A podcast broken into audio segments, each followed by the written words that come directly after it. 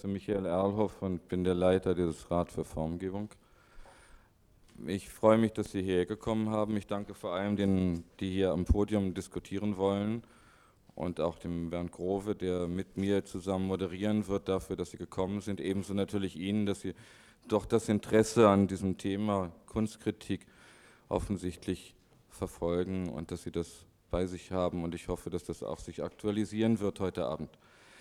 Vielleicht ganz kurz ein wenig zu der Genese dieser Veranstaltung.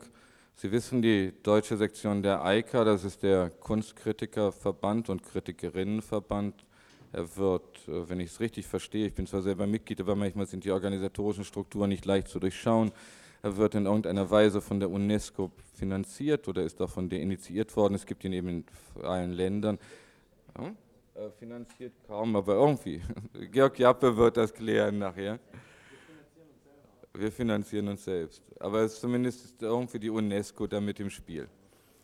Ähm, es ist schon eine sehr seriöse Vereinigung. Man trifft sich normalerweise einmal im Jahr, diskutiert. Es werden dann auch Vorsitzende gewählt. Und wir meinten aber, es sei vielleicht ganz wichtig, doch ein bisschen öffentlicher mal wieder über Kunstkritik zu diskutieren. Und auch nicht zuletzt natürlich die, die in diesem Verband miteinander öfter mal streiten, auch die öffentlicher werden zu lassen, wieder mit dieser Veranstaltung. Ich glaube, es macht auch Sinn, dass wir das hier in Frankfurt tun, um einmal damit auch im, im Kontext dieser Art Frankfurt äh, solch einen hier aufzutreten. Bisher ist sonst die EIKA, trifft sich normalerweise, hat ihre Jahrestagung in Köln, also jetzt wird auch das ein bisschen föderalistisch organisiert wir haben dann überlegt, dass in der Tat wohl die Kunstkritik, die offensichtlich in den 70er Jahren ja immerhin teilweise Thesen, vor allem in Italien, formulierte, dass eigentlich die eigentliche Kunstkritik nur noch die, also die eigentliche Kunst nur noch die Kunstkritik selber sei, etwa so im Kontext von Achille Bonito Oliva oder es gab damals äh, so diverse Zeitschriften, gerade in Italien, die das immer wieder versuchten zu formulieren. Und natürlich, wie man jetzt auch nochmal bei Flashart nachlesen konnte, fühlten sich einige der Kunstkritikerinnen und Kunstkritiker offensichtlich wohler zu Zeiten einer äh, sehr vehement präsenten Concept Art, die auch mit Texten umging, wo man einfach plötzlich ein Theorieverständnis weiterentwickeln konnte. Dieses könnte problematischer geworden sein. Es ist sicherlich nicht zuletzt deshalb vielleicht problematisch geworden, weil die Kunst im Rahmen des Kunstmarktes eben eine ungeheure Rolle spielt und dabei vielleicht die Kunstkritik ein wenig nach hinten ins Hintertreffen geraten ist oder in einer Wolke sich plötzlich befindet, wo sie nicht mehr ganz genau weiß, ob sie nur noch eigentlich mit sich selber redet. Das wäre zumindest denkbar. Auch das wäre nicht a priori eine schlechte Situation, nur man müsste wahrscheinlich sie zur Kenntnis nehmen dann. Und das heißt also, was bedeutet und was soll eigentlich die Kunstkritik? Ich glaube, das wird ein Thema heute sein. Vorweg habe ich zwei Personen zu entschuldigen. Das erste ist, ich heiße eben nicht Fit, der eigentlich begrüßen wollte sie. Walter Fit ist der erste Vorsitzende der EIKA, er kann leider heute Abend nicht kommen. Da gab es ein kleines Terminmissverständnis, dadurch ist das geschehen. Diese Veranstaltung ist eben etwas sehr ad hoc äh, organisiert worden, aber ich glaube, es wird dennoch ganz vernünftig und sowas kann immer ganz gut gehen. Der zweite, den ich leider, und wir bedauern das, glaube ich, alle hier mindestens auf dem Podium sehr entschuldigen muss, ist Paul Mehns. Es gab da die Möglichkeit, dass der Termin funktionieren könnte und jetzt wurde eben doch leider abgesagt. Ich bedauere das sehr, weil wir eben uns bemüht haben, äh, jemanden auch von der Galeristenseite hierher zu kriegen und genauso uns bemüht haben, auch jemand von einer Künstlerin oder einen Künstler zu finden. Äh, ich glaube, Peter Weibel ist in diesem Sinne mehr als ein Kompromiss, weil er äh, sowohl Künstler als auch Kunsttheoretiker ist, aber wir hatten auch um andere versucht, uns zu bemühen aber da waren viele Zeitprobleme im Spiel. Im Moment scheint die Hälfte der bundesdeutschen Künstler in der DDR aufzutreten und nicht im Moment bei der Art Frankfurt. Ich glaube, bis dahin, hier lasse ich es erst einmal und bitte jetzt Georg Jappe, den, die Eröffnung der Diskussion zu beginnen. Sie wissen sicherlich, Georg Jappe hat gerade diese große Ausstellung Ressource Kunst organisiert. Er ist einer sicherlich der bekanntesten, in Europa mindestens bekanntesten Kunstkritiker und ich hoffe, ich freue mich sehr auf seine Thesen. Reindrücken oder dich oben hinstellen? Ähm, da die EIKA von der UNESCO gegründet worden ist nach dem Kriege zur Völkerverständigung und zur Verbreitung der modernen Kunst, möchte ich das als Gelegenheit nutzen, in sehr vereinfachten Linien die Entwicklung der Kunstkritik in den letzten Jahrzehnten ganz kurz in Erinnerung zu rufen. Nach dem Krieg bestand Kunstkritik hauptsächlich aus ein paar überlebenden Grand Seigneurs, die dafür einstammten, dass die klassische Moderne, die sie selbst noch miterlebt hatten, dass sie die einem ahnungslosen und deshalb oft feindseligen Publikum nahebrachten. Namen wie Grohmann und Schulze-Fellinghausen, Lassaigne und Romero Brest stehen dafür. Mit dem Umbruch zu Ende der 50er Jahre trat dann ein neuer Typus auf, als Wortführer einer zeitgenössischen jungen Gruppe, wie zum Beispiel Pierre Estany oder später Germano Celand, oder gar als Präzeptor eines ganzen Landes, wie Greenberg und Alloway. Nach der Gewaltenteilung zwischen Aussteller, Kritiker, Agent fragte damals niemand, denn Geld war mit Kunst nicht zu machen, es ging um die gute Sache. Damals sagte ein Künstler, der Kritiker ist die Banderole um die, um die jeweils geschützte Marke Kunst. Mitte der 60er Jahre geschah dann sehr plötzlich die Öffnung der Museen und zeitgenössische Galerien gab es wie Pilze ein erster Kunstmarkt entstand. Bloß, womit niemand gerechnet hatte, dem Siegeszug der so einleuchtenden und deshalb auch so skandalösen Pop-Art folgte die konzeptuelle Kunst in ihren schwierigen und verschiedensten Varianten. Damals fragte ein amerikanisches Magazin, wer in diesem Wirrwarr eigentlich die Tastemakers seien und nannte ein paar wenige Galeristen, Aussteller und Kritiker als Meinungskönige. Und in Deutschland erschien ein Rieder gegen die sogenannten Großkritiker. Es waren die heißen Jahre der Kunstkritik. Engagierte Galeristen waren darauf angewiesen, dass ihr mehr empfindungsmäßiges Engagement rational erläutert wurde. Aussteller, die ja eigentlich nur gelernte Kunsthistoriker waren, brauchten Hilfestellung in Aktualität. Kulturdezernenten, die Kunsthallen durchgesetzt hatten, brauchten Resonanz, dass der einmal eingeschlagene Weg richtig war, trotz sinkender Besucherzahlen. Und last not least, die Künstler, denen noch nicht hofiert wurde, brauchten Gesprächspartner.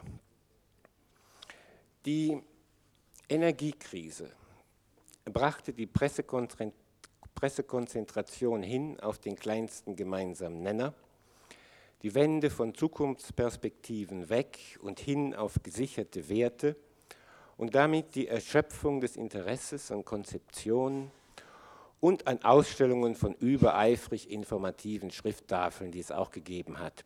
Plötzlich waren die wilden Bilder da, stießen auf einhellige und flammende Kritik und setzten sich spielend durch wie nie eine atelierfrische Kunst zuvor. Es zeigte sich, Kunstkritik war überflüssig, ja bestenfalls war sie störend. Heute fragt ein italienisch-englisches Kunstmagazin, wer den finanziellen Wert von Kunst bestimmt. So ändern sich die Umfragen. Warum nicht mehr, warum nicht mehr engagierte Sammler nach langem Zögern sich zu einem Ankauf entschließen, sondern Investmentgesellschaften und Banken ohne großes Zögern und Pokern kaufen, das kann vielleicht die nachfolgende Diskussion beleuchten. Ich will nur so viel vorweg an die Wand malen. Nehmen wir an, eine Stadt möchte Top-Firmen anlocken. Und es stellt sich heraus, diese Firmen wollen gar kein Brachgelände für einen Neubau mit dem entsprechenden Ärger für, mit Naturschützern. Die brauchen Top-Manager und die sind offenbar rar und denen muss man etwas bieten. Nun, im Konzert darf man nicht mit Bonbonpapier rascheln. Die Opernpause ist immer zu kurz, gerade vor Geschäftsabschluss klingelt es wieder. Aber so eine Vernissage ist doch toll. Da können sich die Top-Manager äh, ganz zwanglos treffen ohne vorherige Absprache. Die Damen zeigen ihre Robe und wird man geschnitten, dann beguckt man sich mit Kennerblick die bunten Wände. Und was soll ein Kunstkritiker diese Szene vermiesen? Nun, zum Überrollen gehören allerdings zwei auch der, der sich überrollen lässt, und das ist der Kunstkritiker. Wobei ich diesen Begriff der Kunstkritiker als Berufsbezeichnung verwenden wissen möchte, wie im Englischen und Französischen, ohne, ohne jedes Mal Strich rin anhängen zu müssen. Man wird heute im Fernsehen keine Analyse aufbauen können, es sei denn, man hätte zufällig von der Zentraldispo einen hervorragend analytischen Kameramann zugeteilt bekommen.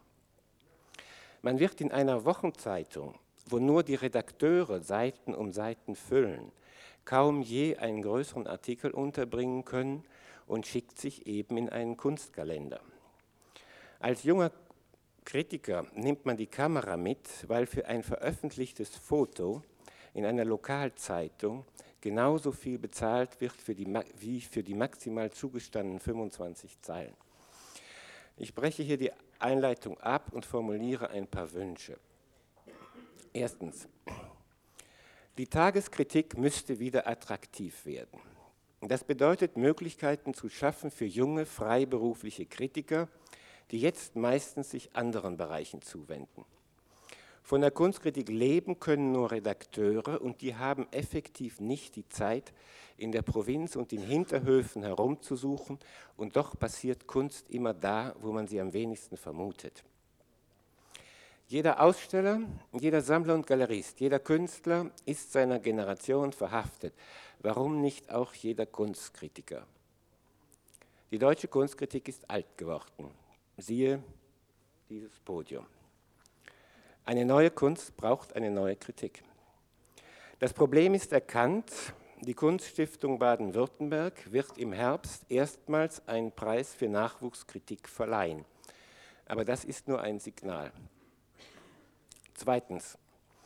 Die Kunstzeitschriften, statt Schaufenster des Marktes zu sein, wie Georges Boudaille sagte, müssten die Analyse pflegen. Die heutigen Gesellschaftstheoretiker, die sich Philosophen nennen, versprühen ihr Feuerwerk sehr gern auch über Kunst und fasst man nach, muss man feststellen, dass sie kaum einen Künstler kennen, nur die Szenerie. Ich habe das mit Lyotard und Baudrillard selbst erlebt. Das ist deshalb arg, weil die Entscheidungs- und Meinungsträger auf diese Salonphilosophen hören, mangels anderer Theorien. Ja, und Kunsttheoretiker diesen Philosophen nachphilosophieren statt gegen sie konkret zu werden. Musste die Kritik einst die Kunst gegen das breite Publikum verteidigen, so heute gegen die Rhetoriker der Unterhaltungsliteratur, Kultur. Und drittens, auch wenn es schon oft gesagt worden ist als Ceterum Censeo, Kunst müsste eine regelmäßige Rubrik im Fernsehen sein, nicht als eingestreuter Bericht und nicht als experimentelle Ecke, sondern als fester Bestandteil wie Tierfilm, Spielfilm, Show, geradezu als zweite Säule gegen den statischen Kunstbetrieb, also vor allem die Medien- und Zeitkünste wie Video, Performance, Klanginstallationen.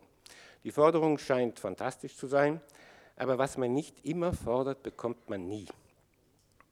Und schließlich mehr Selbstkritik. Die großen Ausstellungen des letzten Jahrzehnts luden die Besucher ein, durch Boutiquengassen zu flanieren.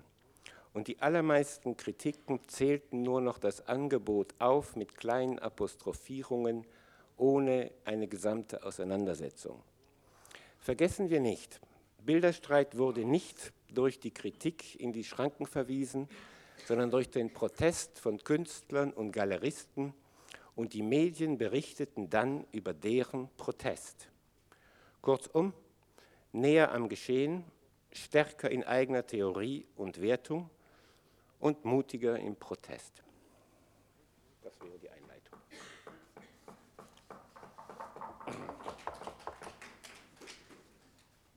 Danke erst einmal, Georg Jappe. Zwei Sachen, bevor wir in die Diskussion kommen. Noch äh, eines ganz davor. Hier vorne sind noch mindestens vier Stühle frei. Äh, sonst bitte ich auch noch jemand vom Rat für Formgebung, vielleicht noch ein paar Stühle hereinzuholen. Hm, also ich kann jetzt nicht. Äh, das Zweite ist, wir wollen die Diskussion zeitlich begrenzen auf etwa 19.30 Uhr, einfach aus schlichten Erwägungen. Äh, heute Abend sind ja noch andere Kunstereignisse in jener Ereignisstruktur, die eben ja partiell auch beschrieben wurde. Es gibt eine Vernissage von Maurizio Nanucci in Frankfurt, ich glaube ab 19 Uhr, das heißt, man kann da noch hin. Und ich glaube, ab 20 Uhr ist im Portikus die Eröffnung der Ausstellung von Hanne Darboven, wo vielleicht einige hingehen wollen. Und äh, das wollen wir auch die Gelegenheit geben. Äh, soweit vorweg. Jetzt sollte ich vielleicht als erstes einmal versuchen, doch schnell die, die auf dem Podium sind, insgesamt äh, vorzustellen. Ich hoffe, ich mache keine Fehler, so wie es in der ersten Einladung schon einen äh, Tippfehler gegeben hat. Ganz rechts außen in diesem Fall steht Manfred E. Schuchmann, äh, HR Fernsehen aus Frankfurt. Ich hoffe, dass er ein bisschen die Medienseite hier vertritt. Äh, daneben ist Antje von Grevenitz. Antje von Grevenitz ist die Vorsitzende der holländischen Sektion der EIKA und hat, glaube ich, jetzt sogar eine Professur oder einen Lehrstuhl in Köln oder ist kurz davor. Äh, Bernd Grove ist äh, Dozent an der Universität Gießen, Kunsthistoriker, schreibt auch sehr viel in Zeitschriften. Dann links von mir Laszlo Gloser, äh, sicherlich fast allen eh bekannt aus den Rezensionen, Kritiken in der Süddeutschen Zeitung, Professor in Hamburg an der HFBK. Dann äh, Peter Weibel, Peter Weibel, äh, Künstler, dann einer der wahrscheinlich im Moment innovativst arbeitenden mit äh, diversen Medien bis hinein in die neuesten Computerdimensionen, auch Computertheorien und insgesamt auch ein Autor sehr vieler Bücher im Bereich Naturwissenschaft und auch im Bereich Kunst. Dann Georg Jappe hatte ich ja schon vorgestellt und dann Edouard Boucan von der FAZ, sicherlich einer der Doyens dieser Kunstkritik, mit dem ich eigentlich auch gerne die erste Frage stellen möchte, weil ja die FAZ gerade als so etwas wie eine Institution auch auf der Ebene des Feuilletons agiert. Äh, dort etwa für mich oft erstaunlich war, wie äh, das äh, literarische Pendant zu Edouard Boucan agierte und sich selber als Teil der Unterhaltungsindustrie allmählich deklarierte und sich auch dahin umbaute. Und ich frage mich, funktioniert diese Institution noch Kunstkritik etwa in der FAZ?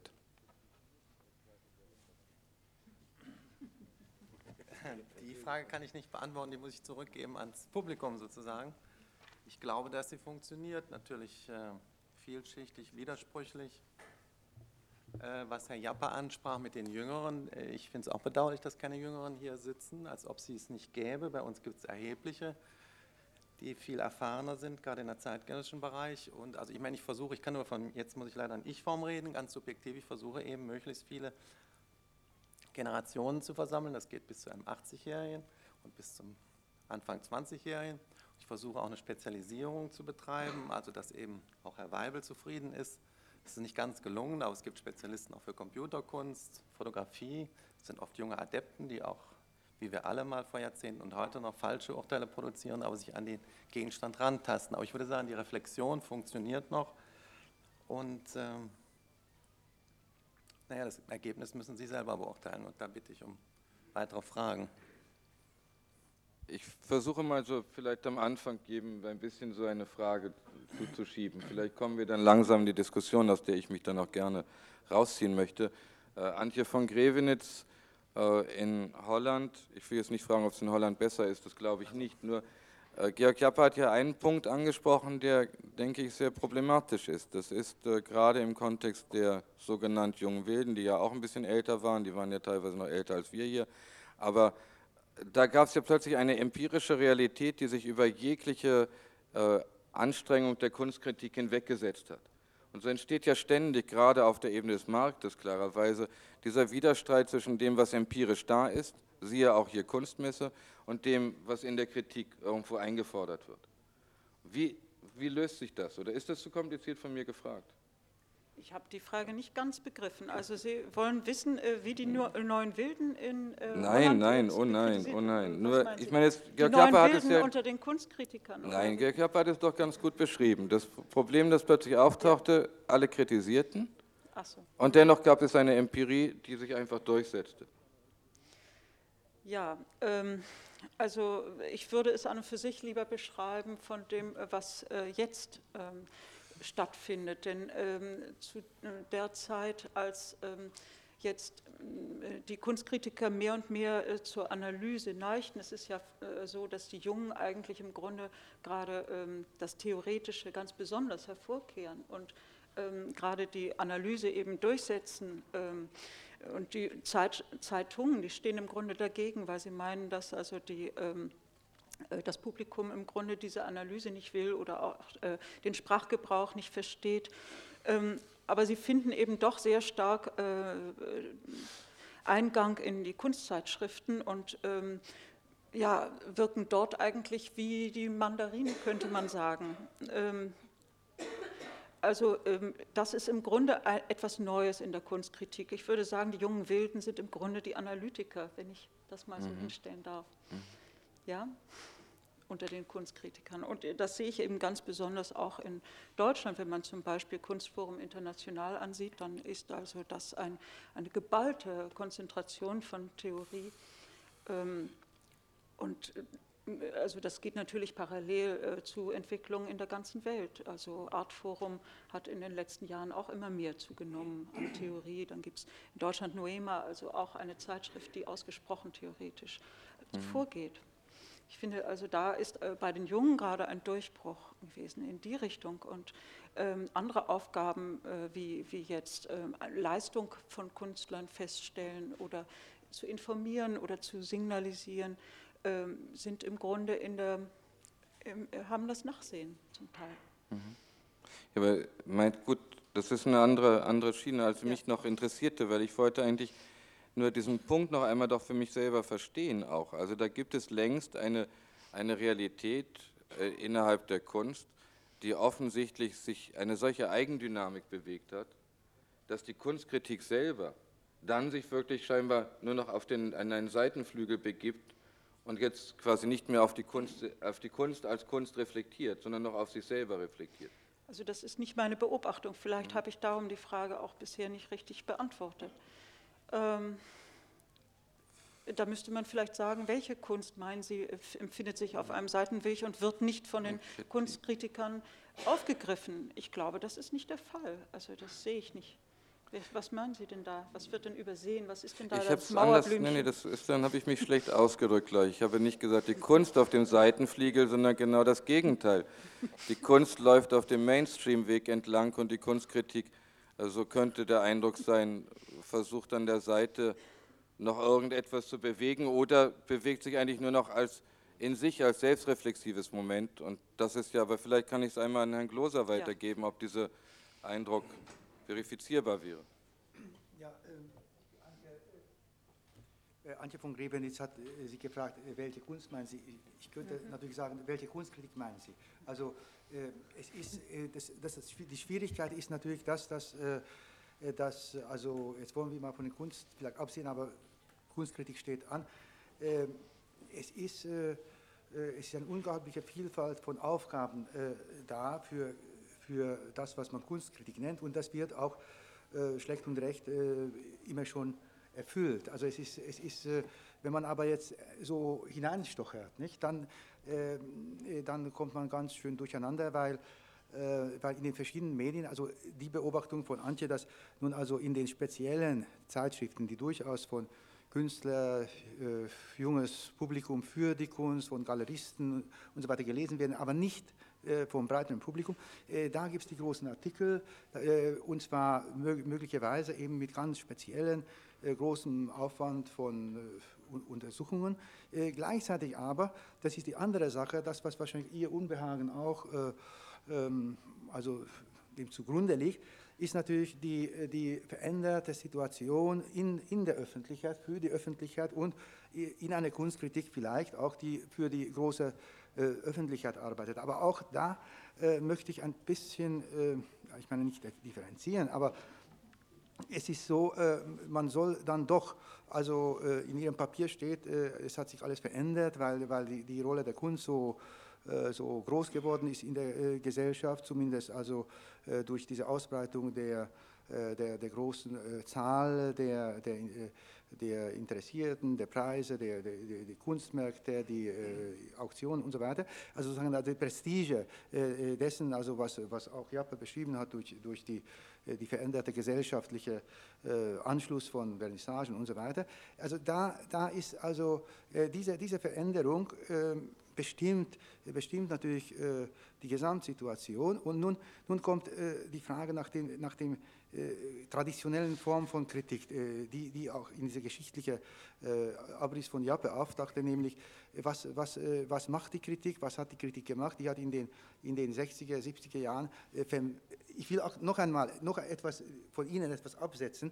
Es ist nämlich so, äh, es war die Rede von, äh, von äh, von der Kritik, die nun also nicht mehr funktioniert, weil nicht äh, etwas verhindern kann, was er äh, nicht mag. Nicht? Also die, die Kritik ist nicht meine Art von Kritik und auch, das ist auch eigentlich, ich glaube, dass das eine sehr große Rolle für die Kritik gespielt hat, dass die Kritik eben vermittelt hat, versucht hat, Kunst zu vermitteln, dass man eben die, diese, diese Tradition äh, von den 50er Jahren, was, was Job erwähnte mit Pierre Restani, und, und, also dass, dass, dass Kritiker äh, Sprecher für Gruppen wurden, die hat sich verändert und fortgesetzt, indem äh, äh in, der, in den 60er Jahren in der Verbreitung der, äh, der Medien und, und der, oder der Kunstrichtung und mit Pop Art und so weiter, äh, der, der, Kritiker war nicht mehr Sprecher einer bestimmten Gruppe, aber der Kritiker stieg in die Vermittlung von, von Kunst ein, verstand sich als Vermittler und da kam natürlich eine, äh, da könnte man nachfragen, wer war nun der Auftraggeber dieser Vermittlung? Ähm, diese Vermittlung, äh, denke ich, äh, die geschah aus einer ganz bestimmten Atmosphäre, aus einem ganz bestimmten Zusammenhang, Zusammenhalt auch der Kunstszene. Es war auch, auch natürlich eine, eine sehr starke Motivation da, eben das, das Neue und das nicht Bekannte, allgemein Bekannte und Verbreitete und äh, etwas, wogegen man einen Widerstand hatte, äh, durch, äh, also eben zu, durch Vermittlung vielleicht auch sogar durchzusetzen. Dies, dies hat sich natürlich dadurch, dass es alles nun also alles durch die Messen, durch die, durch die Institutionen, durch, die, durch den Einstieg der, der Museen, durch den Einstieg der großen Sammler, durch die großen Ausstellungen, also es ist alles da. Nun geht es, geht es dann plötzlich in, in der medialen Vermittlung äh, wo eben jede Kunst, die, äh, äh, deren Abbildungen meinetwegen in den 70er Jahren noch keine Zeitung vielleicht oder nur Kleindruck, das ist, das ist alles möglich. Und in dieser, diese Veränderung, in dieser veränderten Situation kommt natürlich die, die Kritik äh, äh, an den Rand, was auch gar nichts äh, Schlechtes besagt, weil diese Vermittlungsaufgaben sind, sind, sind dann nun also zum Teil erledigt, zum Teil übernommen äh, von, von, von, von, äh, von den äh, populären Zeitschriften. Und jetzt, jetzt kommen wir vielleicht zu dem Punkt, die, was man auch also als Problem oder Misere bezeichnen kann. Nun, was ist los mit der Kritik, die, die scheinbar nicht mehr funktioniert? Nicht? Also, worüber worüber soll eigentlich äh, der Kritiker noch schreiben, wo eben äh, in, den, in den speziellen Zeitschriften, also die, die Schüler, der Sch Schüler von, äh, von äh, Vermittler äh, die großen Aufsätze schreiben, wo eben jede Abbildung von eines jedes jungen Künstlers äh, in, in, in, in, vielfarbigen Abbildungen in, in allen Zeitschriften, die also gerade, also, also es ist, ist ein großer Markt auch der Vermittlung, es funktioniert wunderbar. Und äh, warum können wir damit nicht zufrieden sein? Ich gebe Ihnen das jetzt zurück.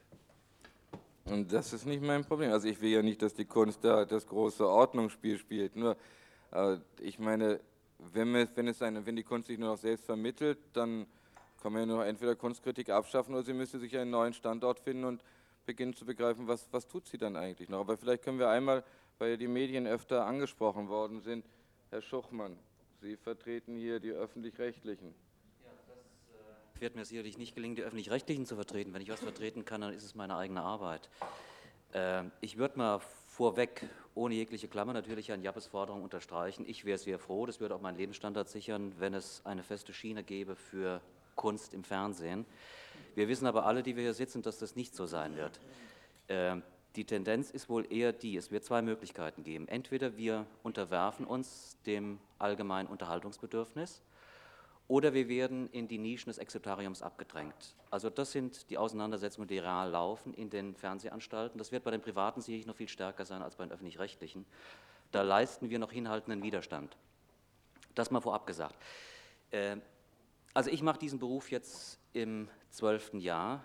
Ich habe ihn mit sehr großen Schwierigkeiten angefangen, Identifikationsschwierigkeiten, weil ich denke, es gibt sehr wenige Berufe oder sehr wenige Chancen, sein Geld zu verdienen, die seltsamer und merkwürdiger sind als der des Kunstkritikers. Also innerhalb des gesellschaftlichen Gefüges bewegen wir uns schon auf einer ziemlichen Luxusschiene.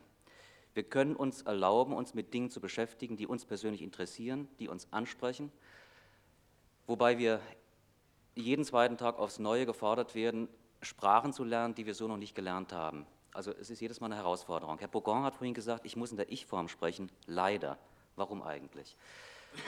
Jede künstlerische Äußerung ist immer auch, egal wie sehr sie gesellschaftlich reflektiert, ist eine ganz persönliche Äußerung. Jeder, der produziert, stellt sich aus und gibt sich dem Publikum gnadenlos anheim und das Publikum ist oft genug gnadenlos. Und wenn wir vernünftige Journalisten und vernünftige Kritiker sind, dann müssen wir uns ganz genauso aussetzen. Das heißt, hinter jedem Filmbeitrag, hinter jeder Rezension setzen wir unsere Namen und blamieren uns auf eigene Rechnung. Also für schlechten Geschmack muss man auch einstehen und ab und zu hat man den zwangsläufig. Äh, ich habe, da ich in den verschiedenen Medien der Kritik gearbeitet habe, sowohl geschrieben als Hörfunk als auch Fernsehen gemacht, in letzter Zeit eben überwiegend Fernsehen, eines am Fernsehen, diesem zu Recht und zu Unrecht vielgeschmähten Medium, schätzen gelernt, das ist die handwerkliche Arbeit. Einem Film, und wenn er noch so kurz ist, sehen Sie sofort an, wenn Sie sich mit Kunst beschäftigen, ob Autor und Kameramann hingeschaut haben und die Arbeiten begriffen haben. Denn Sie müssen sie in Bilder übersetzen, die in einem Maßstab das wiedergeben, was der Künstler vorgegeben hat. Fernseharbeit macht einem auch relativ wortkarg, denn man kann nicht so viel Wort transportieren. Das hat einen großen Vorteil.